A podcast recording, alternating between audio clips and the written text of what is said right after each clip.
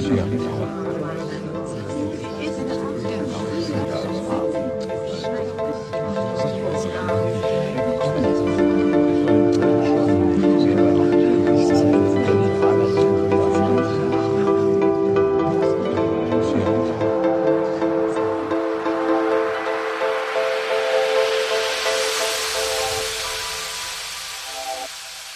Berliner Zina featuring Melhose, der internationale Kids Talk.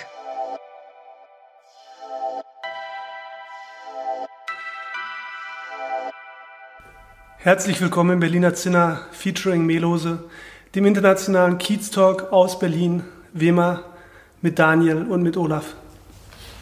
Ja, hallo, heute hier in der Praxis von Frau Dr. Anja Miller. Wir kennen uns seit dem Jahr 2013. Sie wurde mir von meinem damaligen Arzt in Frankfurt am Main empfohlen für Dermatologie. Wir sehen uns mindestens zweimal im Jahr. Die Treffen sind meistens länger, als es die kassenärztliche Bezahlung zulässt. Von daher habe ich mir irgendwann mal gedacht, hm, sehr interessante Frau. Vielleicht gibt es eine Möglichkeit, ähm, Frau Dr. Miller mal auf unsere blaue Couch einzuladen. Nun sitzen wir heute hier auf der rosanen Couch in der Praxis und wollen einfach mal über Sie reden, über Ihre Praxis, Ihre Karriere und welchen Werdegang sie als Unternehmerin genommen hat und welche Entscheidungen ähm, ihr, ihren, ihren, ihr Leben beeinflusst haben. Herzlich willkommen im Berliner Zinner, Frau Miller. Hallo, herzlich willkommen in meiner Praxis. Danke. Ja, ähm, äh, Ach so, wollen wir uns duzen oder wollen wir uns sitzen? haben wir heute entschieden, dass wir uns duzen. Ähm, Anja, vielleicht kannst du noch mal kurz über dich oder dich selbst vorstellen aus deiner Sicht. Mein Name ist Anja Miller. Wir sind hier in meiner Praxis. Ich bin beruflich gesehen eine Fachärztin für Haut- und Geschlechtskrankheiten, habe Zusatzbezeichnungen für andere Spezialgebiete. Das macht man oft so in der Medizin. Und das ist zum einen die Allergologie und zum anderen die Phlebologie, also die Erkrankungen im Venensystem. Mein großes Hobby sind Erkrankungen des Lymphgefäßsystems. Und da sind wir gleich bei meinem Nebenjob. Ich bin ein bisschen wissenschaftlich aktiv in der Deutschen Gesellschaft für Lymphologie und in anderen medizinischen Fachgesellschaften. Ja, ähm, Sie haben ja die, oder du, Entschuldigung, du hast die Praxis hier ja, ähm, also es ist deine Praxis, du leitest die, du bist wissenschaftlich aktiv und ähm, du hast, bist auch noch, oder hast ein Kosmetikstudio, führst das. Ähm, wie kriegt man diese drei Sachen unter einen Hut? Ähm, dazu bist du auch noch, hast du auch noch eine Familie. Ähm, Gibt es überhaupt noch Zeit fürs Privatleben? Man muss extrem gut organisiert sein. Und den Begriff der Work-Life-Balance gibt es eigentlich so nicht. Für mich ist Work durchaus auch live. Ich, mhm. ich arbeite gerne, ich mache meinen Beruf richtig gerne und ähm, es ist in der Dermatologie oft so, dass ein Kosmetikinstitut äh, dazugehört. Ich behandle ja die ganze Haut und viele Hautkrankheiten werden erst richtig gut behandelt, wenn da noch eine Kosmetikerin mit dran ist. Ich mache meinen Beruf gerne, ich finde ihn spannend und bin eben irgendwann auch mal in diese Wissenschaftsschiene reingerutscht. Und irgendwann kennt man die Leute, die da aktiv sind. Und das ist so ein Selbstläufer, dass man auf den Tagungen ist als, als Referent, dann diskutieren wir da gemeinsam neue Sachen aus. Und natürlich habe ich auch meine Familie für meinen Ausgleich. Also ich schwanke irgendwie zwischen diesen drei Welten. Und das erfordert einfach eine richtig gute Organisation. Ähm, hast du manchmal auch diese Phasen, wo du dich motivieren musst oder bist du immer voll drin, weißt genau, heute mache ich das, das und das oder gibt es auch mal Phasen, wo du dich vielleicht ein bisschen quälen musst, um dieses äh, gewaltige Pensum zu absolvieren? Es gibt durchaus auch mal Phasen, wo ich denke, ach, jetzt einfach hier gemütlich in der Ecke sitzen, Tee trinken und Buch lesen, wäre mal gut. Oder wo ich denke, ich packe jetzt schon wieder meinen Koffer und fahre wieder auf irgendeine Tagung, zu Hause wäre jetzt auch schön. Und dann komme ich da an und sehe die Kollegen wieder und dann bin ich gleich im anderen Modus und fühle mich dann da durchaus auch wohl. Aber es gibt auch mal Tage, wo ich denke, hm, jetzt Praxis, Patienten und dann merke ich, wie ich aber irgendwann wieder in den Patientenmodus komme, in dem ich mich auch wohlfühle. Mhm. Ähm, Praxis, Wissenschaft, Familie, wie definierst du Erfolg? Also erfolgreich bin ich, wenn ich zufrieden bin. Mhm. Ähm, und da gab es eben bei mir immer Punkte im Leben, wo ich gedacht habe, jetzt komme ich nicht weiter, jetzt bin ich mit dem Ist-Zustand nicht mehr zufrieden. Und für mich ist durchaus auch jemand erfolgreich, der vielleicht angestellt ist und da seine Sachen völlig begeistert macht und damit einfach zufrieden ist. Dann ist der für mich erfolgreich. Mhm. Würdest du dich als erfolgreiche Unternehmerin, äh, Mutter, Wissenschaftlerin bezeichnen? fertig und gut ist man irgendwie eigentlich nie. Mhm. Also ich bin durchaus jemand, der immer wieder neu hinterfragt. Mhm. Und es gibt Situationen, da denke ich, boah, klasse. Und dann überlege ich halt immer wieder, wie könnte ich es besser machen. Diese Praxis ist ja immer noch im Aufbau. Es kommt ja immer wieder irgendwas dazwischen. Das heißt, ich muss gleichzeitig zur Organisation immer wieder eine hohe Flexibilität an den Tag legen. Mhm. Sie kommen morgens in die Praxis und der Server geht nicht. Ja. Ja. Und dann sitzen da zehn Patienten, gucken einen fragend an und dann gilt es, diese Situation zu lösen. Dann ruft noch eine Arzthelferin und sagt, an und sagt, ich bin übrigens krank und kann nicht kommen. Mhm. Plan B. Muss man schon managen alles. Ne? Ähm, du äh, sprachst gerade davon, du hast gewisse Milestones oder, oder Lebensabschnitte gehabt, ähm, auf die du hingearbeitet hast und dann gab es eine Veränderung und dann hast du einfach anders weitergemacht. Ähm, du bist ja in Hessen geboren? Nein, in Husum. Husum geboren, aber du hast äh, deine Karriere, äh, äh, dein Studium ähm, war, äh, hast du in Hessen absolviert, dann warst du in Nordrhein-Westfalen und dann irgendwie Anfang der 2000er Jahre bist du nach Berlin gekommen. Ähm, kann man waren das so für dich Abschnitte, also berufliche Abschnitte, die du dann auch mit einem, mit einem örtlichen Wechsel vollzogen hast? Ich bin in Hessen groß geworden mhm. und ich wusste schon ziemlich früh, dass ich Ärztin werden möchte. Mhm. Ich bin in einem Arzthaushalt groß geworden und habe mich da immer wohl gefühlt. Mhm. Ich bin eine Vatertochter, ich bin ganz viel mit meinem Vater unterwegs gewesen bei den Patienten und wusste, ja, das ist etwas, das möchtest du dein Leben lang machen. Und dann wurde bei uns damals eben das Studium, das wurde, die Studienplätze wurden verteilt und alles, wo ich nicht hin wollte, war Gießen und natürlich bin ich nach Gießen gekommen. ähm, aber auch da mein Ziel, ich wusste, ich muss irgendwie dieses Studium schaffen. Ja. Es gab Fächer, die lagen mir nicht so sehr. Physik, Biochemie. Aber ich hatte immer das Ziel vor Augen, ich möchte Ärztin werden. Und dann sind sie da fertig und damals, ich bin ja nun im Westen groß geworden, mhm. bekam man dann auch nicht so leicht einen Weiterbildungsplatz. Ich habe irgendwann entschieden, ich möchte Hautärztin werden. Es gab damals nicht so viele Hautkliniken in Deutschland. Mhm. Also habe ich angefangen, mich zu bewerben.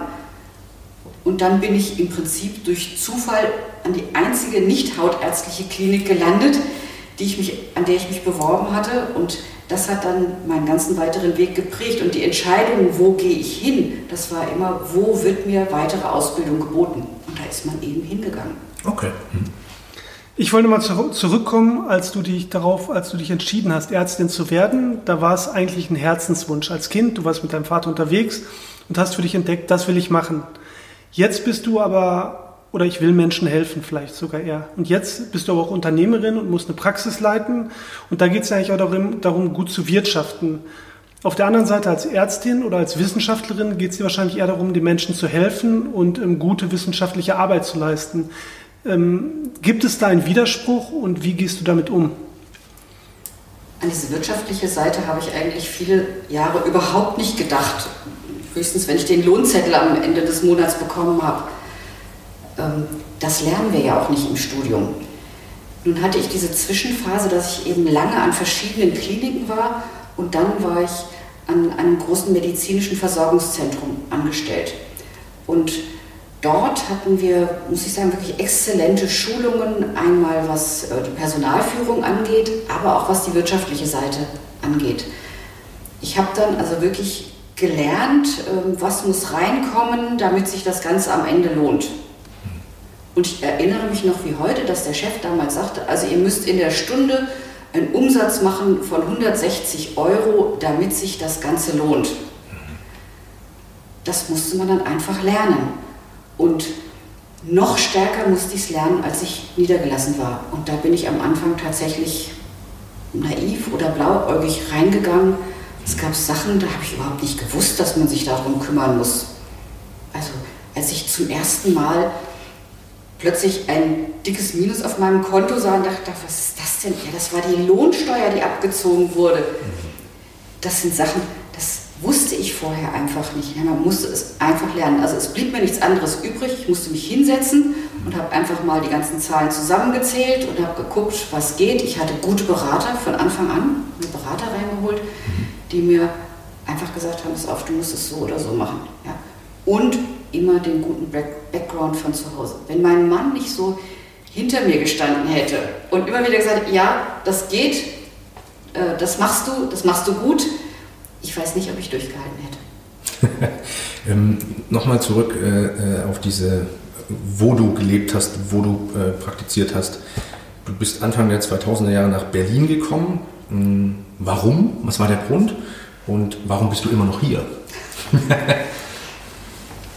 ähm, tatsächlich war es so, ich war damals zuletzt in Düsseldorf und mein Mann bekam eine Stelle angeboten in Berlin. Ah, okay. ähm, der ist Journalist, hat damals schwerpunktmäßig Politik gemacht und ist Berlin natürlich wirklich der Hammer. Und wir haben in den vielen Jahren zuvor immer mal wieder die Chance gehabt, zusammenzuleben und dann gab es wieder Wochenendehen.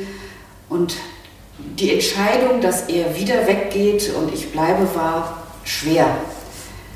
Und dann hatte ich, glaube ich, einfach Glück. Eines meiner Schwerpunkte war damals schon die Phlebologie und die Zahl der Ärzte, die sich damit beschäftigen, war in Deutschland überschaubar. Und ich habe das an einer exzellenten Klinik gelernt. Ich war damals schon wissenschaftlich aktiv, habe Vorträge gemacht und die Berliner haben schlichtweg mitgekriegt, der Ehemann von der Millerin ist nach Berlin gegangen und die suchten damals und dann kriegte ich einen netten Anruf. Ähm, wir haben gehört, dein Mann ist in Berlin, willst du nicht auch kommen? Das war damals gar nicht so eine leichte Entscheidung. Ich war ein halbes Jahr vorm Facharzt. Das ist eine der wichtigsten Prüfungen in so einem Arztleben. Und da nochmal die Klinik und das Bundesland oder den KV-Bezirk zu wechseln, mhm. das war schon ein Hammer. Die haben mir aber dann wirklich so gute Konditionen angeboten. Damals, wenn ich in einem gewissen Zeitraum diese Prüfung bestanden hätte, hätte ich einen unbefristeten Vertrag bekommen. Das gab es damals gar nicht. Als Frau in der Medizin, da gab es zum Teil drei Monatsverträge. Ich saß zu der Zeit auf einem äh, Zweijahresvertrag, das war schon sensationell lang. Du hast jetzt gerade das weitere Stichwort gegeben, als Frau in der Medizin. Erste Frage, siehst du immer noch Unterschiede zwischen den Geschlechtern ähm, im, im Arztbereich oder im medizinischen Bereich? Und zweitens, Siehst du dich als Fempreneur oder auch Mompreneur? Also eigentlich hatte ich damit nicht wirklich große Probleme, dass ich da jetzt eine Frau bin. Es war mir nur klar, wenn ich Kinder habe, ist die Chance, dass ich eine Weiterbildungsstelle bekomme, extrem gering. In den Kliniken, in denen ich damals war, waren keine Frauen mit Kindern. Also, oder die äh, saßen auf besonderen Stellen, die irgendwie finanziert wurden. Wir haben ja alle Nachtdienste gemacht ohne Ende. Das waren manchmal drei Dienste in der Woche und dann ging man nach Hause und äh, irgendwann am nächsten Tag, um dann direkt danach weiterzumachen. Also die Chefärzte hatten die freie Auswahl, die kriegten jeden Tag zehn Bewerbungen rein. Hm. Warum sollten sie sich dann jemand ans Bein binden, von dem sie jetzt schon wissen, der will Weihnachten und Neujahr und immer keine Dienste machen. Und es war selbstverständlich, dass wir zehn, dass wir zwölf Stunden am Tag in der Klinik gearbeitet haben. Sowas wie Überstunden aufschreiben gab es einfach nicht. Und das mit Familie, das war echt schwer. Also es gibt Frauen, die haben es geschafft. Hat sich da jetzt was geändert? Ja, ich denke, das hat sich sehr geändert. Zum Positiven ähm, in Deutschland. Hm. Ja, ich ich denke schon. Also zum einen sind es inzwischen auch einfach viel, viel mehr Ärztinnen als Ärzte. Der Frauenanteil ist ja sehr stark gestiegen. Es gibt zum Teil andere Arbeitsbedingungen.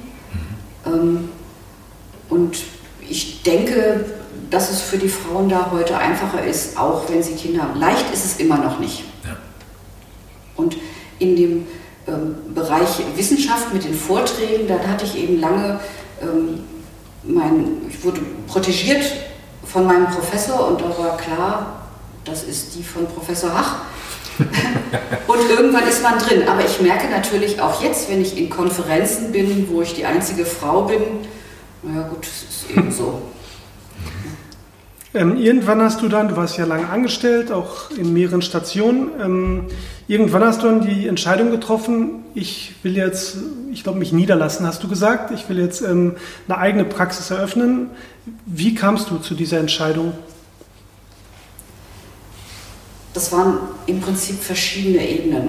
Das eine ist, dass meine Kinder, die ich dann zwischenzeitlich bekommen hatte, doch schon einen Tick älter waren ähm, dass die Betreuung ließ sich ganz gut organisieren.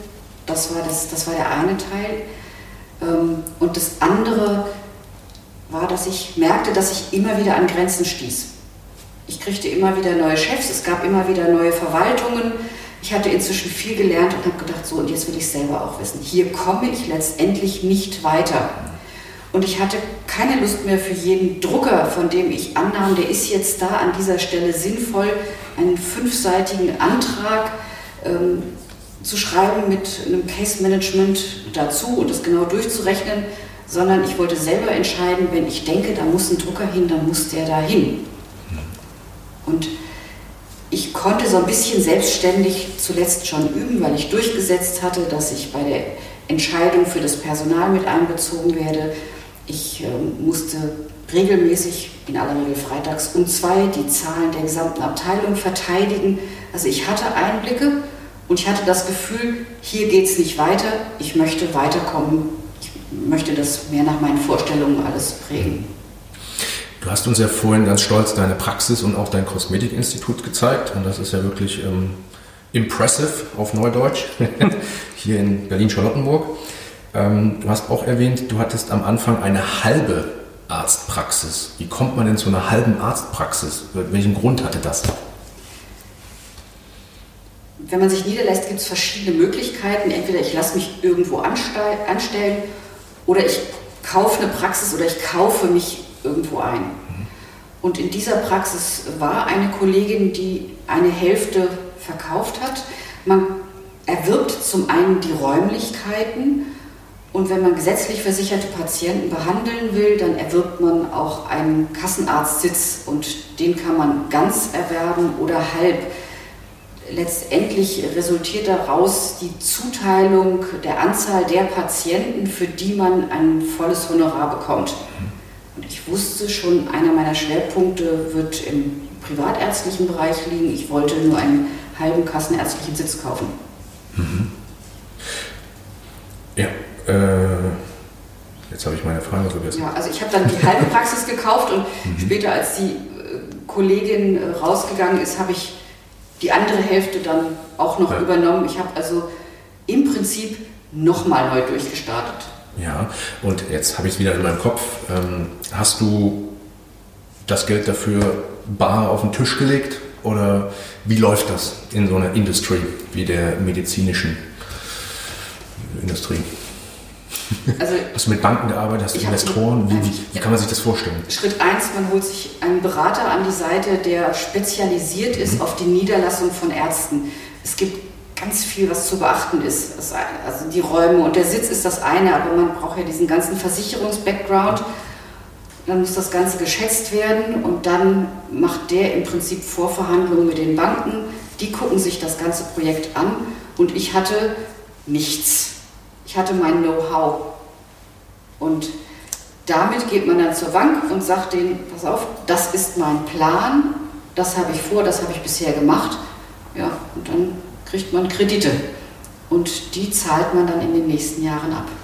Da kann ich mich erinnern, irgendwann vor ein paar Jahren, als du den Schritt da gemacht hast, ich bin dir ja gefolgt von diesem MVZ in deine eigene Praxis. du bist ja immer positiv, aber wenn es darum ging, ähm, ja, was da für eine finanzielle Last irgendwo auf dir äh, liegt, ähm, dann wurde es auf einmal ein ernstes Gespräch. Wie gehst du damit um? Mit diesem Berg an Schulden? Also wie, wie macht man das? Das lernt man. Also es ist tatsächlich äh, so, dass man lernt, damit umzugehen, dass da plötzlich doch ein deutliches Minus auf dem Konto ist.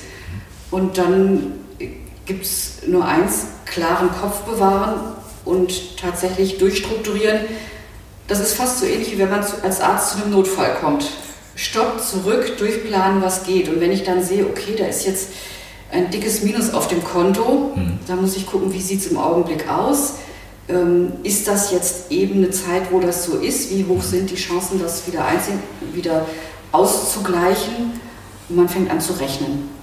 Tatsächlich ganz kühl rechnen. Aber ja, es gibt dann auch schon mal Phasen, wo man wirklich Schweißausbrüche kriegt.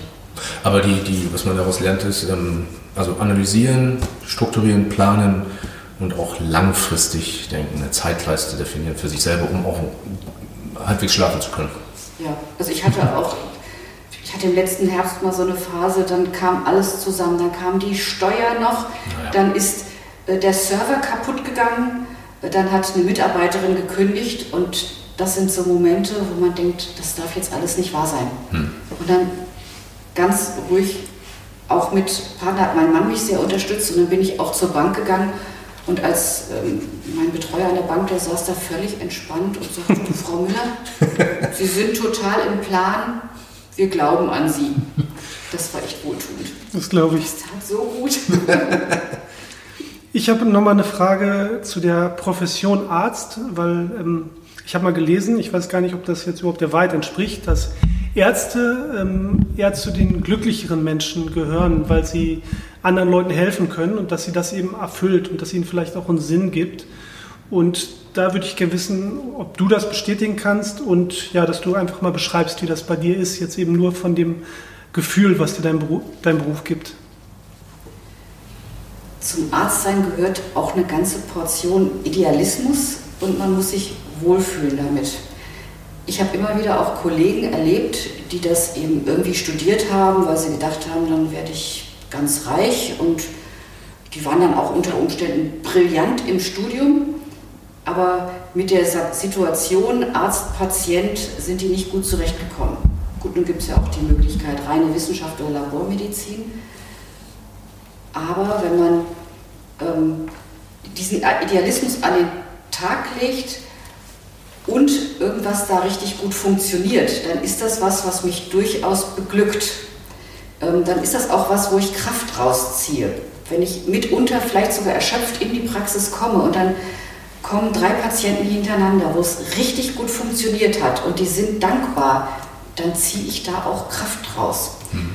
Und das ist etwas, was ich andersrum auch immer wieder bei Ärzten sehe, die aufhören. Das habe ich auch bei meinem eigenen Vater gesehen, dass der nach einer Zeit dann doch immer wieder sich was gesucht hat. Der ist dann mit Humedica ins Ausland gegangen, um diese Situation zu erfassen. Ich kann jemand helfen und es funktioniert. Das das gibt auch Kraft und das kann auch beglücken. Man muss die Fähigkeit haben, das dann auch als Glück wahrzunehmen. Ja, tolle Einblicke. Ähm, du bist ja Präsidentin der Deutschen Gesellschaft für Lymphologie. Was war deine Motivation, äh, dich da zu engagieren und dann auch diese, diese Schlüsselposition einzunehmen? Was bringt dir das? Glück manchmal. Okay. Tatsächlich war ich so, dass ich bei einer Tagung in einem Vortrag saß von Professor Weißleder, das war der damalige Präsident der Deutschen Gesellschaft für Lymphologie, und ich war völlig begeistert. Ich dachte, mein Gott, ist das spannend. Habe den später nochmal, äh, als ich selber eine kleine Tagung veranstaltet habe, eingeladen und wir haben uns dann näher unterhalten. Und dann hat der mich eigentlich unter seine Fittiche genommen und immer wieder trainiert und immer wieder auch mit Vorträgen versehen. Ähm, und dann war ich kaum dabei, als der zu mir damals kam, 1998. da kannte ich die Lymphologie erst ein Jahr und habe mich gefragt, wollen Sie nicht mal einen Kongress ausrichten? ich war junge Assistenzärztin und dachte, äh, jetzt selber großen Jahreskongress ausrichten. Aber der hat mir signalisiert, wir helfen Ihnen, ich traue Ihnen das zu, wir machen. Und dann habe ich das gemacht. Mhm. Und dann hat der Vorstand damals immer wieder gesagt, Mensch, ähm, wie sieht's aus, willst du nicht auch Vorstandsarbeit machen? Ich hatte damals kleine Kinder und habe viele Jahre gesagt, Leute, ich habe wirklich mit Familie und Beruf noch so viel zu tun, gebt mir Zeit. Und dann war irgendwann der Zeitpunkt in der Gesellschaft, wo, die, wo ich einfach im Vorstand gebraucht wurde. Es war schwierig und ich musste da rein. Und dann bin ich erst Generalsekretärin geworden. Mhm. Und dann war es wieder irgendwann einfach tatsächlich auch notwendig, dass sie einen Präsidenten brauchten und dann mich gefragt haben. Ich kannte ja dann inzwischen alle. Ja, und dann habe ich das gemacht. Was du jetzt schon zweimal erwähnt hast, finde ich auch sehr spannend, wahrscheinlich auch äh, interessant für unsere Zuhörer. Du hattest Förderer, du hattest Mentoren. Ja. Einmal in, für, für, für, für, deine, ähm, für deine Karriere, das war auch ein Professor Doktor, ich glaube in Hessen, ähm, und dann jetzt auch für diese, für diese gesellschaftliche oder für, für diese eher politische Rolle hast du auch einen Mentor gehabt. Wie, wie wichtig ist dir das, so, so einen Mentor zu haben? Und bist du vielleicht auch selbst Mentorin für andere? Ja, vielleicht. Vielleicht wachse ich da gerade rein. Mhm. Ähm, ich hatte das Glück, am Anfang zu Professor Hach zu kommen. Mhm. Professor Hach wird demnächst 90 und er hat es geschafft, wirklich die ganze Klinik damals zu prägen. Wir haben ganz viel gearbeitet. Ich war Privatassistentin auf seiner Station. Er hat morgens um sechs Visite gemacht und wir sind abends irgendwann rausgekommen. Und trotzdem hat er uns immer vermittelt, hier zu arbeiten und mit dem Projekt zu arbeiten, das ist was Besonderes. Damals den Spruch, einmal Harvey, immer Harvey. Die Klinik, das war die Harvey-Klinik. Also der Mensch hat mich persönlich geprägt. Ich bin sonntags morgens zu ihm nach Hause gefahren und wir haben Vorträge halten geübt. Das war familiär, aber man musste sich auch darauf einlassen. Ich hatte auch Kollegen, die empfanden das als übergriffig. Was will der noch in meiner Freizeit von mir? Hm. Und ich habe mich damals darauf eingelassen.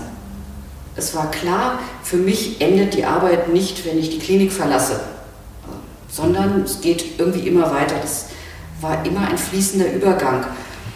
Und ich glaube, das war für die Professoren dann auch so ein Zeichen, Moment, hier ist jemand, der hat Interesse für mehr. Mhm. Ja, diese Menschen waren wichtig und haben mich tatsächlich auf den weiteren Wegen immer geprägt. Ähm, ja, ich glaube, es ist einfach bei dir auch, man merkt einfach, glaube ich, dass du ähm, für dein Thema dafür brennst und ich glaube, dann ist es dir auch nicht schwer gefallen, vielleicht auch mal am Wochenende zu kommen oder Überstunden zu machen und sich da eben richtig einzubringen. Ich habe zum Schluss noch eine etwas andere Frage, ähm, die eher persönlich ist. Du hast ja schon angedeutet, du hast Kinder, zwei glaube ich. Wir sind auch beide Familienväter und mich interessiert eben immer, ähm, was dir wichtig ist, was du deinen Kindern mitgeben willst, ähm, wie du sie auf das spätere Leben vorbereiten willst. Meine Kinder sollen glücklich sein. Ähm, glücklich mit, mit dem, was sie machen und zufrieden und eine gewisse Selbstständigkeit haben. Wenn sie mit so einer Mutter aufwachsen, muss eine gewisse Selbstständigkeit und Flexibilität dazukommen. Und es war tatsächlich nicht immer einfach. Also ich erinnere mich auch an äh, super Mütter in den Kitas, die für ihre Kinder bombastische Frühstückspakete gepackt hatten und äh, wo die Kindergeburtstage immer geprägt wurden von einem Highlight auf das andere. Ähm, da waren bei mir sicher immer andere Schwerpunkte und wenn man dann gesagt kriegt, dein Kind ist ja auch krank, weil die Mutter so viel arbeitet, diese Situationen gibt es schon und die sind dann schon auch schmerzhaft. Ähm, und man muss dann eben auch immer wieder gucken, stopp, jetzt ist das Kind in dem Augenblick mal wichtig. Ähm, ich freue mich, wenn die Kinder wissen, was sie wollen, wenn sie das dann auch durchziehen, wenn man Sachen bis zu Ende macht. Ich möchte ihnen beibringen, dass man Sachen bis zu Ende macht und dass man gegebenenfalls auch über Konsequenzen nachdenkt. Also nicht nur, was mache ich jetzt, sondern wo möchte ich hin, wie ist der Weg dahin. In unserem Gespräch und auch in unseren Vorgesprächen kam ja schon sehr deutlich rüber, dass du, Netz, dass du eine Netzwerkerin bist. Ähm, dabei gilt für dich der Kiez als kleines Netzwerk und Europa als das große Netzwerk. Ähm, bei der Frage der Internationalität ist halt Europa dein großes Netzwerk. Wie sieht es denn aus mit USA und China? Hast du da irgendwelche Verbindungen? Hast du da irgendeine Meinung dazu? Oder bist du überzeugte Europäerin? Dein Aktionsradius ist Europa.